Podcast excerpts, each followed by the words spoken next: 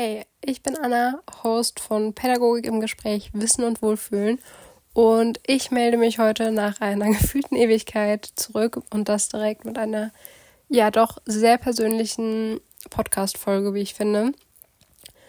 Ich will gar nicht weiter darauf eingehen, warum jetzt so lange keine Podcast-Folge kam. Das hängt unter anderem mit der Arbeit zusammen, wo es viel Stress gab in der letzten Zeit und meiner Bachelorarbeit, an der ich gerade schreibe. Aber konzentrieren wir uns darauf, dass endlich wieder eine neue Folge online kommt.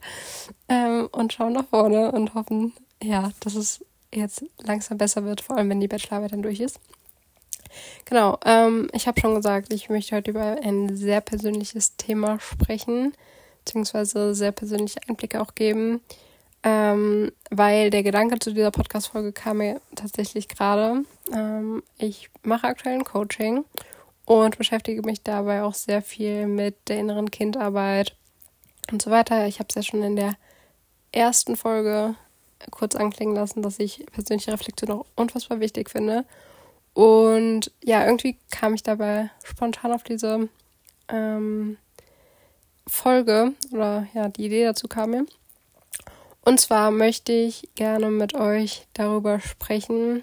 Ich weiß noch nicht genau, wie ich die Folge nennen werde, aber grob soll es darum gehen, dass wir ja eine immer individuellere Pädagogik fordern oder auch von Eltern immer mehr individuelle Rücksicht pro Kind. Also quasi auch wenn eine Familie mehrere Kinder hat und ähm, ja, so mit mehrere Geschwister zusammenleben, dass dann auch geguckt wird, auf die Bedürfnisse einzugehen. Ja, vielleicht ist tatsächlich dieses bedürfnisorientierte Erziehung der ausschlaggebende Punkt dahinter. Und ich weiß, dass es oft belächelt wird. Und genau darüber möchte ich heute einfach mit euch sprechen und meine Gedanken dazu mit euch teilen. Und ich glaube, ja, viele von uns, zumindest ist es in meiner Bubble gefühlt so, aber ich beschäftige mich auch mit Pädagogik, aber eher vielleicht auch. Und da ist es bei Social Media einfach so, dass ja immer mehr Accounts sich irgendwie damit beschäftigen. Äh, ja, so unter anderem mit neurodivergenten Kindern. Ähm, ja, wie funktioniert da der Umgang? Was ist dabei vielleicht auch wichtig zu beachten? Und dann gibt es immer wieder in den Kommentaren beispielsweise auch viele, viele Kommentare, die das Ganze belächeln oder auch sagen, die Kinder verweichlichen. Wenn wir jetzt irgendwie den ganzen Alltag daran anpassen. Und ja, darüber möchte ich heute gerne mit euch einfach reden und einfach meine Erfahrung, meine Meinung dazu teilen. Vorweg möchte ich sagen, ich glaube, dass es tatsächlich viele gibt, die oder einige gibt, die dieses bedürfnisorientiert, ähm, ja, bedürfnisorientierte Erziehung vielleicht auch falsch verstehen, weil wenn man sich mal genauer mit der Thematik auseinandersetzt, dann geht es ja letztendlich darum, dass im gesamten Rahmen dieser Erziehung Bedürfnisse ja klar benannt werden, Grenzen gesetzt werden und Grenzen geachtet werden was an sich ja erstmal unfassbar gut ist. Ähm, wenn man aber quasi nicht aufpasst, dann kann es auch passieren, oder das ist das, was bei vielen einfach ankommt. Das Kind sagt, ich möchte, keine Ahnung, jetzt aber eine kurze Hose anziehen. Ja, dann ist das Bedürfnis von dem kleinen Kind, eine kurze Hose anzuziehen. Ob es draußen Minusgrade sind oder nicht, ist dabei egal. Ähm, und da wäre ja das Bedürfnis, zu stillen, einfach dem Kind zu erlauben, okay, es zieht jetzt eine kurze Hose an. Ne?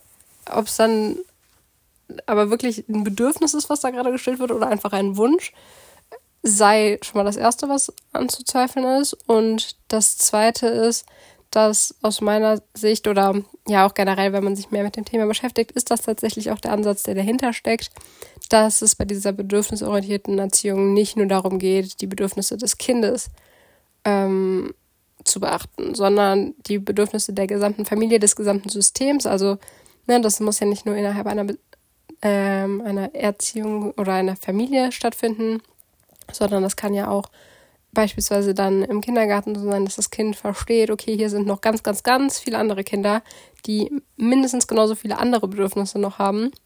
Und es geht jetzt darum, einen Kompromiss zu finden. Aber ich finde, der wichtigste Schritt ist schon mal, dass ja die Bedürfnisse, ähm, dass das Kind lernt, Bedürfnisse von sich selber zu erkennen und zu kommunizieren. Und dass es dann aber auch merkt, es stößt irgendwie auf offene Ohren. Und es ist nicht so, dass es sagt, hey, da ist meine Grenze. Und dann kommt ein Erwachsener daher, der oder die denkt, naja, ich habe die Wasser mit dem Löffel gefressen und ich weiß es jetzt aber besser, um es jetzt mal überspitzt darzustellen. Oh Gott, ich glaube, ich hätte am Anfang irgendwie so eine Warnung aussprechen sollen, dass es, ähm, ja, dass ich versuche, mich natürlich weiterhin korrekt auszudrücken, aber ähm, dass ich auf keinen Fall irgendwem auf die Füße treten will. Ähm, aber einfach das Ganze versuche, möglichst so darzustellen, dass alle verstehen, von welchem Punkt ich komme oder ähm, welche Positionen es dazu irgendwie gibt. Und ja, genau. Also, wie gesagt, zurück. Ähm, ich glaube, dass es wichtig ist, dass Kinder verstehen, was Bedürfnisse sind, was ihre Bedürfnisse sind, die kommunizieren zu können und gleichzeitig auch ein Umfeld treffen, was diese Bedürfnisse dem Kind nicht einfach abspricht. Meine persönliche Meinung ist, dass das unfassbar wichtig ist und dass das auch mit einer bedürfnisorientierten Erziehung im Ursprungsgedanken durchaus möglich ist. Jetzt ist aber so natürlich die Frage, ne, das ist ja schon so ein neuerer Trend.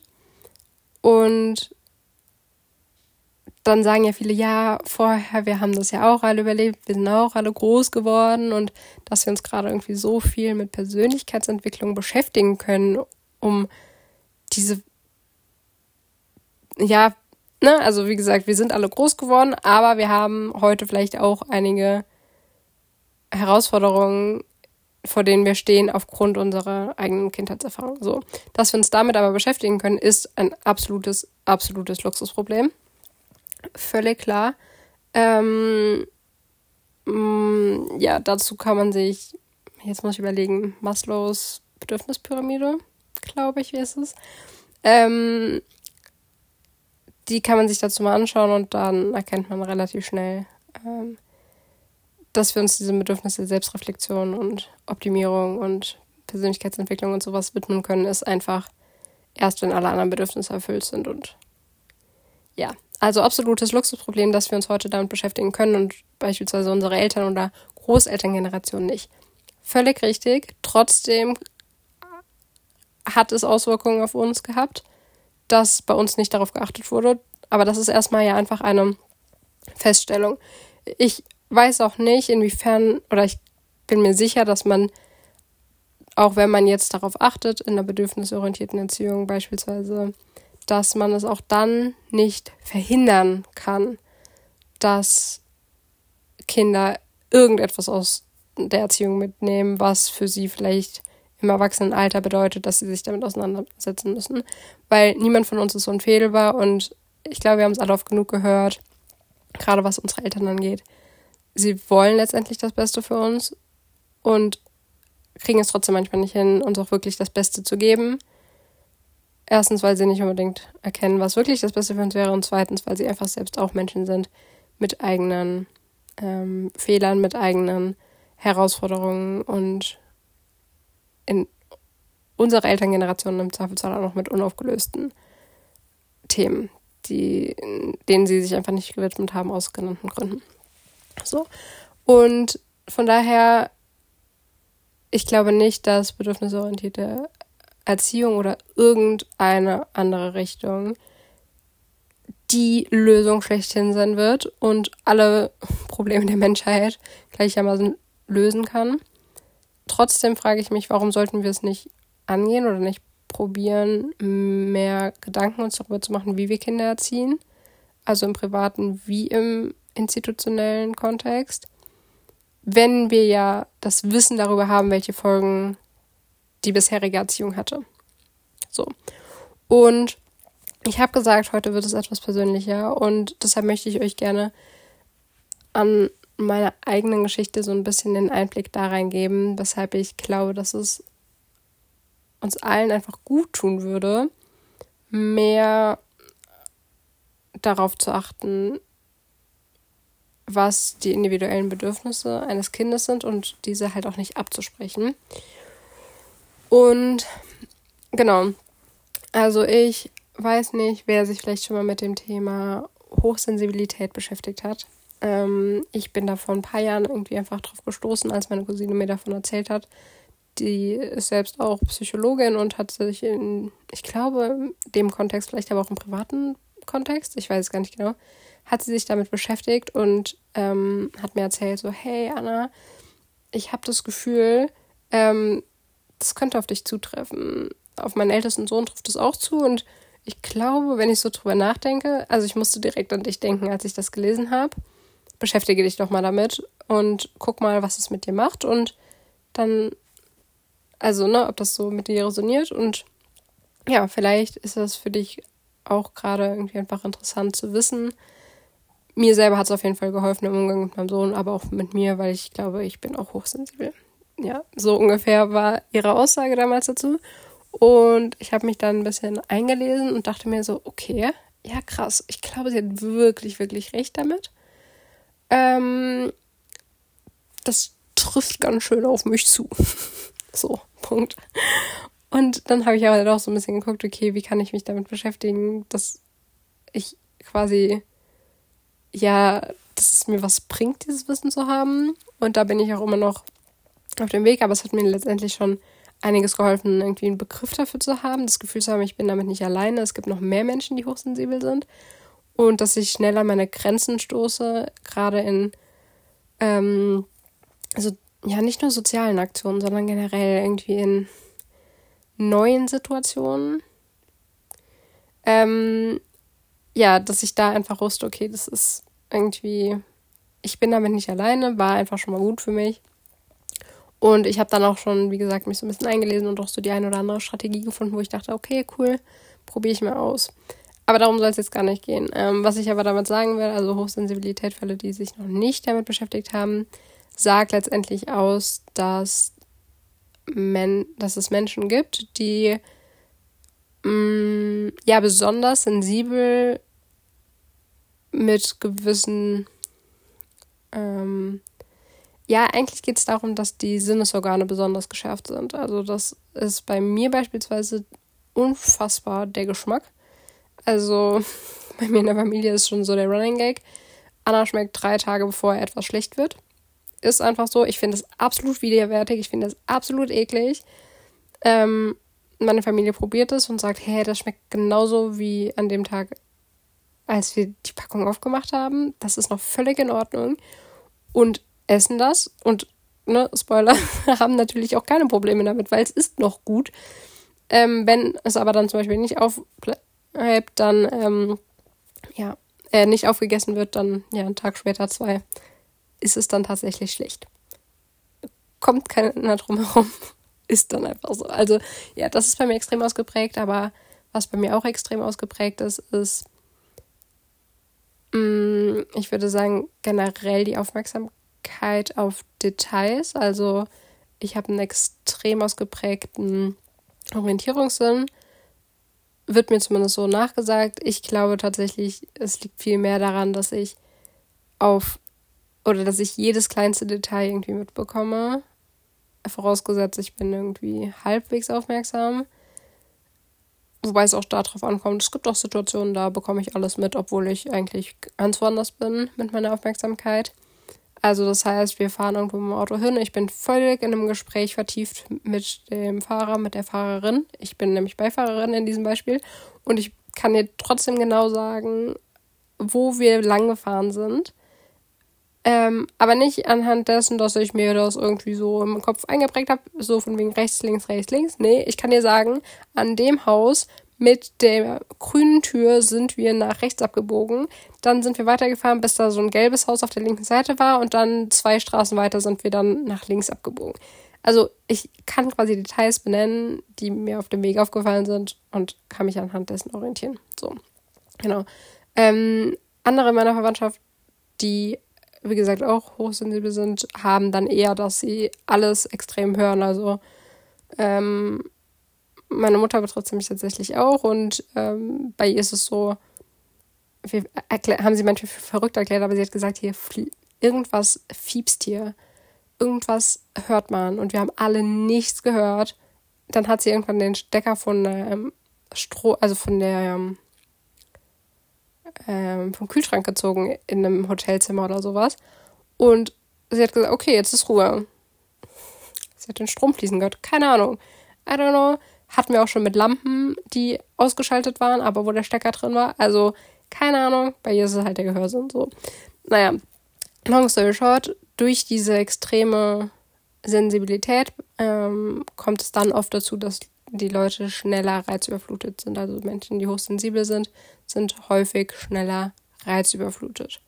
Genau. Ähm, das so die Grobfassung dazu. Ähm, um einfach so etwas Hintergrundwissen für die Story zu geben. Also ich habe mich auf jeden Fall vorhin viel im Rahmen des Coachings mit innerer Kindarbeit und Triggern beschäftigt. Und dabei ist mir aufgefallen, dass ich, also es ging irgendwie darum, wann ich einen Trigger hatte, der mir in Erinnerung geblieben ist, also irgendwie so der letzte Trigger oder einer, der irgendwie besonders in Erinnerung geblieben ist einfach.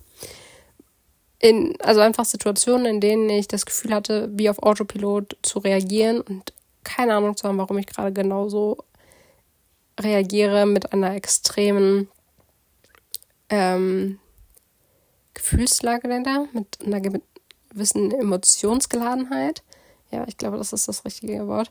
Und auf jeden Fall habe ich mich da mit einem Urlaub beschäftigt, bei dem ich wirklich dachte, ich kann nicht mehr, ich will nicht mehr, lass mich in Ruhe, geh weg. Ah, so innerlich das Gefühl hatte, gerade alles kurz und klein schlagen zu können, mein Gegenüber am liebsten erwürgen zu wollen, wenn er nur atmet, weil ich einfach komplett am Ende meiner Kräfte war. Also komplett überfordert, komplett reizüberflutet.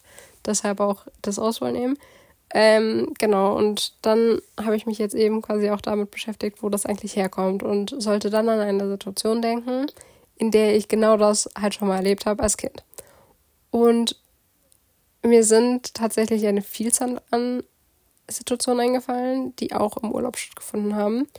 Und bei denen ich aus meiner Erinnerung heraus sagen kann, eigentlich habe ich ziemlich erwachsen gehandelt, weil in den Momenten natürlich nicht bevor es zu spät war, aber wenn es zu spät war und ich das Gefühl hatte, komplett reizüberflutet zu sein, habe ich gesagt, hey, ich kann nicht mehr, ich will nicht mehr, geht weg, ich brauche meine Ruhe.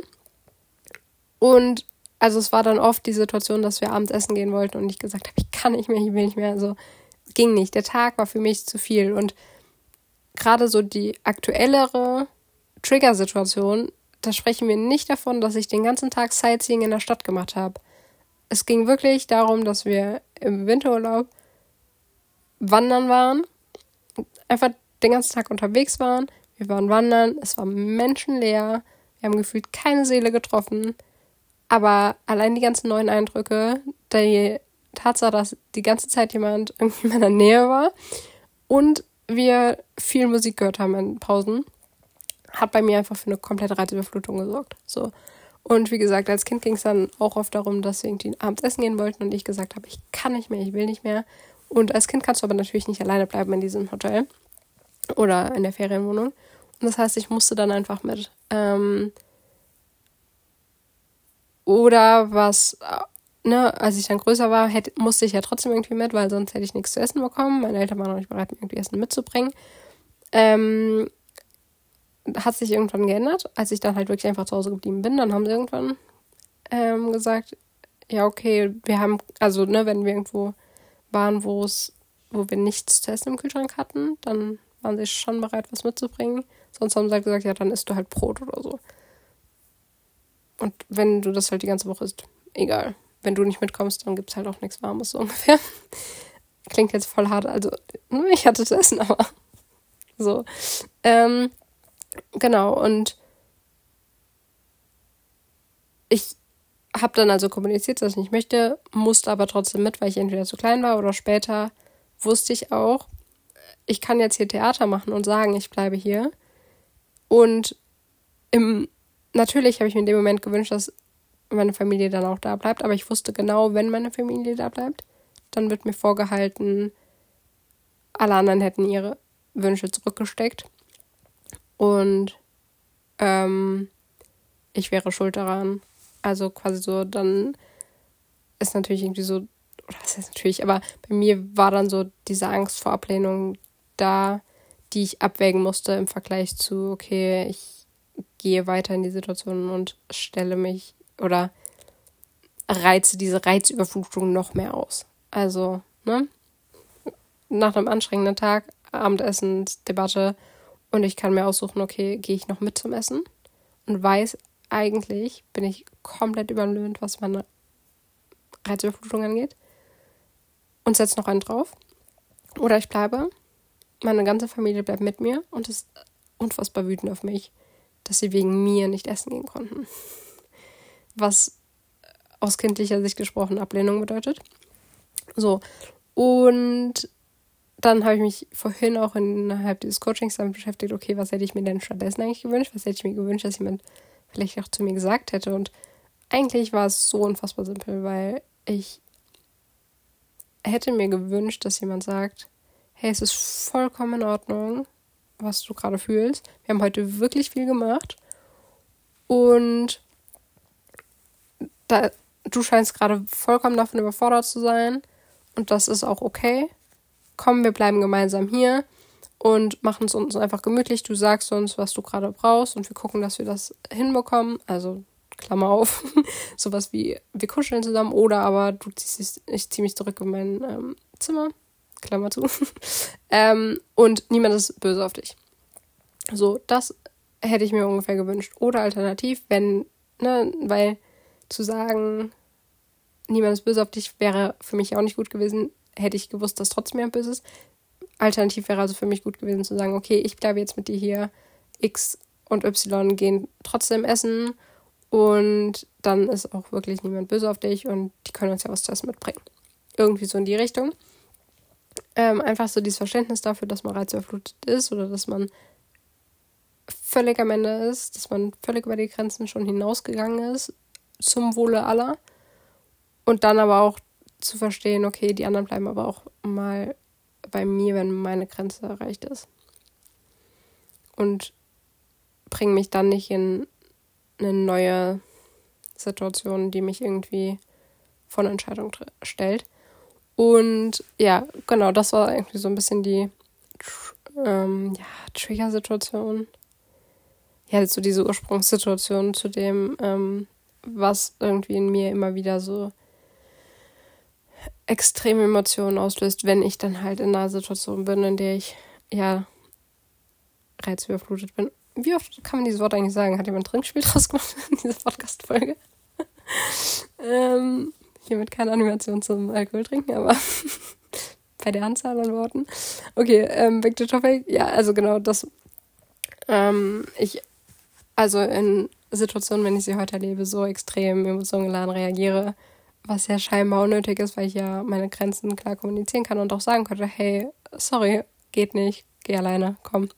Oder, sorry, ich brauche heute wirklich einfach mal eine Stunde oder zwei gar nichts tun und Ruhe für mich.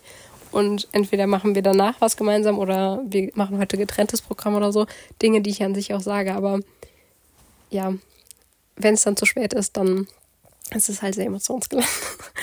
Und genau das ist also so ein bisschen das, was dahinter steckt. Und dann lag ich eben hier in meinem Bett und habe darüber nachgedacht. Ähm, weil ich mir so dachte, ja klar, meine Eltern haben so gehandelt und sie haben das bestimmt auch nicht böse gemeint, aber trotzdem war dann so diese Verzweiflung in mir, dass ich mir dachte, boah, es muss doch besser gehen. Und es wäre doch wirklich so einfach gewesen. Warum war da nicht dieses Verständnis dafür, dass ich gerade einfach nicht mehr kann, obwohl ich es ja gesagt habe? Und warum ist es verdammt nochmal nicht akzeptiert worden? Und dann dachte ich mir so, boah, wie geil ist es eigentlich, dass wir heute weiter sind in vielen Punkten und sich viele Menschen damit auseinandersetzen, wie sie mit ihren Kindern umgehen und es einfach besser machen. Nee, also einfach für die nächste Generation geiler machen. Und das finde ich, keine Ahnung, ich, deshalb, ich wollte dazu eine Podcast-Folge machen, weil ich finde es einfach unfassbar geil, ähm, wie stark wir heute einfach uns damit auseinandersetzen und gucken, wie können wir es irgendwie besser machen für die nächste Generation, für die ähm, Kinder, die gerade in der Weltgeschichte rumtouren und ja, vielleicht auch an diesem Punkt sind, dass sie eine Grenze haben, die sie aber in ihrem kindlichen Alter eigentlich nicht kommunizieren können oder auch eigentlich nicht alleine lösen können. Und dann kommt da ein Erwachsener und nimmt das Kind einfach in den Namen und sagt, hey, ist es in Ordnung, dass du das gerade so fühlst oder Kindern auch so helfen, ihre Gefühle zu benennen, dass sie halt einfach wissen, okay, hey, ich fühle gerade ähm, Verzweiflung oder ich fühle gerade Überforderung oder das macht mich halt wütend. Und ja, das einfach klar benennen zu können und zu sehen, okay, da ist ein Erwachsener, der mir hilft, diese Gefühlslage einzuordnen, sie akzeptiert und mir hilft, sie auch wieder zu regulieren und mich nicht irgendwie weiter in diesem Gefühl lässt und gleichzeitig nochmal mehr in dieses, ja, in die Bredouille reindrängt, keine Ahnung. Ja, und deshalb an der Stelle mein Appell, das muss ja nicht eine bedürfnisorientierte Erziehung nach Lehrbuch sein oder keine Ahnung was. Gibt es dazu ein Lehrbuch? Bestimmt. Aber was ich damit sagen will, hey Leute, lasst uns doch einfach zum einen damit anfangen, uns selber zu reflektieren, ähm, selber zu gucken, wo kommen meine Trigger her, was hätte ich als Kind gebraucht und diese Punkte dann wenigstens auch bei unseren Kindern umzusetzen. Also ich glaube, viele von uns machen das auch intuitiv, weil das, was wir uns gewünscht hätten, das versuchen wir auch unseren Kindern mitzugeben oder im beruflichen Kontext auch dort den Kindern in der Einrichtung mitzugeben. Aber ja, ich glaube, wir können so viel Geiles bewirken durch so einfache Sachen, indem wir einfach anfangen zu überlegen, was ist wichtig. Und ich meine, das kann ja auch sowas sein wie, hey, was haben meine Eltern eigentlich gut gemacht und was hat mich gut fühlen lassen als Kind und wo habe ich das Gefühl gehabt, gehört zu werden, angenommen zu werden und begleitet zu werden und genau das halt auch weiterzugeben. Und ja, keine Ahnung. Ich glaube, das ist einfach das Coolste, was wir machen können und eigentlich wahre Stärke. Ja. Und stattdessen aufzuhören, immer zu verteufeln, diese ganzen Ansätze. Also alle, die mich kennen, wissen, ich bin niemand, der sagt so, boah, der Ansatz 100% oder der Ansatz 100%, sondern ich versuche mir, also auch, ne, was so pädagogische Ansätze angeht, nur mal kurz noch ein paar in Raum Montessori oder ähm, Regio oder you name it. Ich würde nie sagen, den Ansatz mache ich zu 100%, keine Ahnung. Finde ich meistens dann auch zu krass. Ich bin eher so der, ich pick mir die Ansätze, die ich gut finde, aus den verschiedenen, nee, die Punkte aus den verschiedenen Ansätzen raus, die ich gut finde, so rum. Und mache daraus irgendwie so meinen eigenen Stil. Aber ja, deshalb lasst uns doch einfach alle die feiern, die sich wirklich damit beschäftigen, was ihrem Kind gut tut. Und klar ist die Frage, muss man es auf Social Media teilen? Vermutlich nicht. Aber lasst es uns doch einfach als Inspiration sehen. So what? Also lasst doch die Menschen, die sich wirklich Gedanken machen, das teilen, damit andere noch mehr Menschen einfach auf die Idee kommen, sich damit zu beschäftigen. Sagt ja niemand, dass du es genauso bei deinem Kind machen musst oder bei den Kindern auf der Arbeit. Niemand sagt das. Wirklich niemand. Aber wenn du deine Aspekte daraus ziehst, kannst du halt unfassbar viel bewirken. Genau. Das nehmen wir doch jetzt als Schlusswort für die heutige Folge. Mal gerade gucken, oh Gott, schon eine halbe Stunde. Ja, krass. Ähm, die Leute, die mich privat kennen, wissen, das ist, naja, doppelte Länge von einer normalen Memo. Aber ähm, ja, doch lange oder länger geworden, als ich dachte. Aber ich hoffe, ihr konntet daraus heute ein bisschen was mitnehmen und einfach einen Gedankenansporn mitnehmen. Und ja, lasst uns weniger schwarz-weiß denken und stattdessen im Sinne der Kinder und der zukünftigen Generation einfach das mitnehmen, was für uns wichtig ist, was für die kind, das jeweilige Kind wichtig ist und ja, anstatt uns gegenseitig zu verteufeln, zu schauen, was können wir tun, damit es den Kindern gut geht, den Jugendlichen natürlich auch, ne? Ähm, dass es denen besser geht, als es uns vielleicht in solchen Situationen gegangen ist und gleichzeitig einfach uns selbst zu heilen, um, weil ich glaube, das ist der Punkt, solange wir nicht heilen, haben wir das Gefühl, wir gönnen es jemand anderem nicht, dass es ihm, ihr besser geht in der Situation. Und gerade in der Arbeit mit Kindern, glaube ich, ist es gefährlich, wenn man das den anderen nicht gönnt. Aber ja, darum ging es in der letzten Folge schon beim Thema Selbstreflexion. Ähm, genau, nee, jetzt aber wirklich Schluss. Also, ja, denkt mal drüber nach, ob vielleicht bedürfnisorientierte Erziehung gar nicht so schlecht ist, wie sie gerade von verschiedenen Seiten betitelt wird, weil sie einfach falsch verstanden wird. Und wie gut es tun kann, Kinder darin zu unterstützen, ihre Gefühle und Emotionen zu begleiten. Und das heißt, wie gesagt, nicht, dass es immer nach ihrer Pfeife tanzen soll, um es jetzt mal so salopp nochmal zu sagen, sondern dass es darum geht, dass sie sich verstehen, dass sie aber auch merken, sie werden damit akzeptiert, genauso wie sie sind. Und dass geschaut wird, dass es allen in der Familie, im System gut geht. So, damit ähm, verabschiede ich mich und wünsche euch noch einen schönen Tag, Mittag, Abend, Nacht, was auch immer ähm, wann auch immer ihr die Folge hört und freue mich aufs nächste Mal. Ich hoffe, dass es diesmal nicht so lange dauern wird. Und ja, bis ganz bald.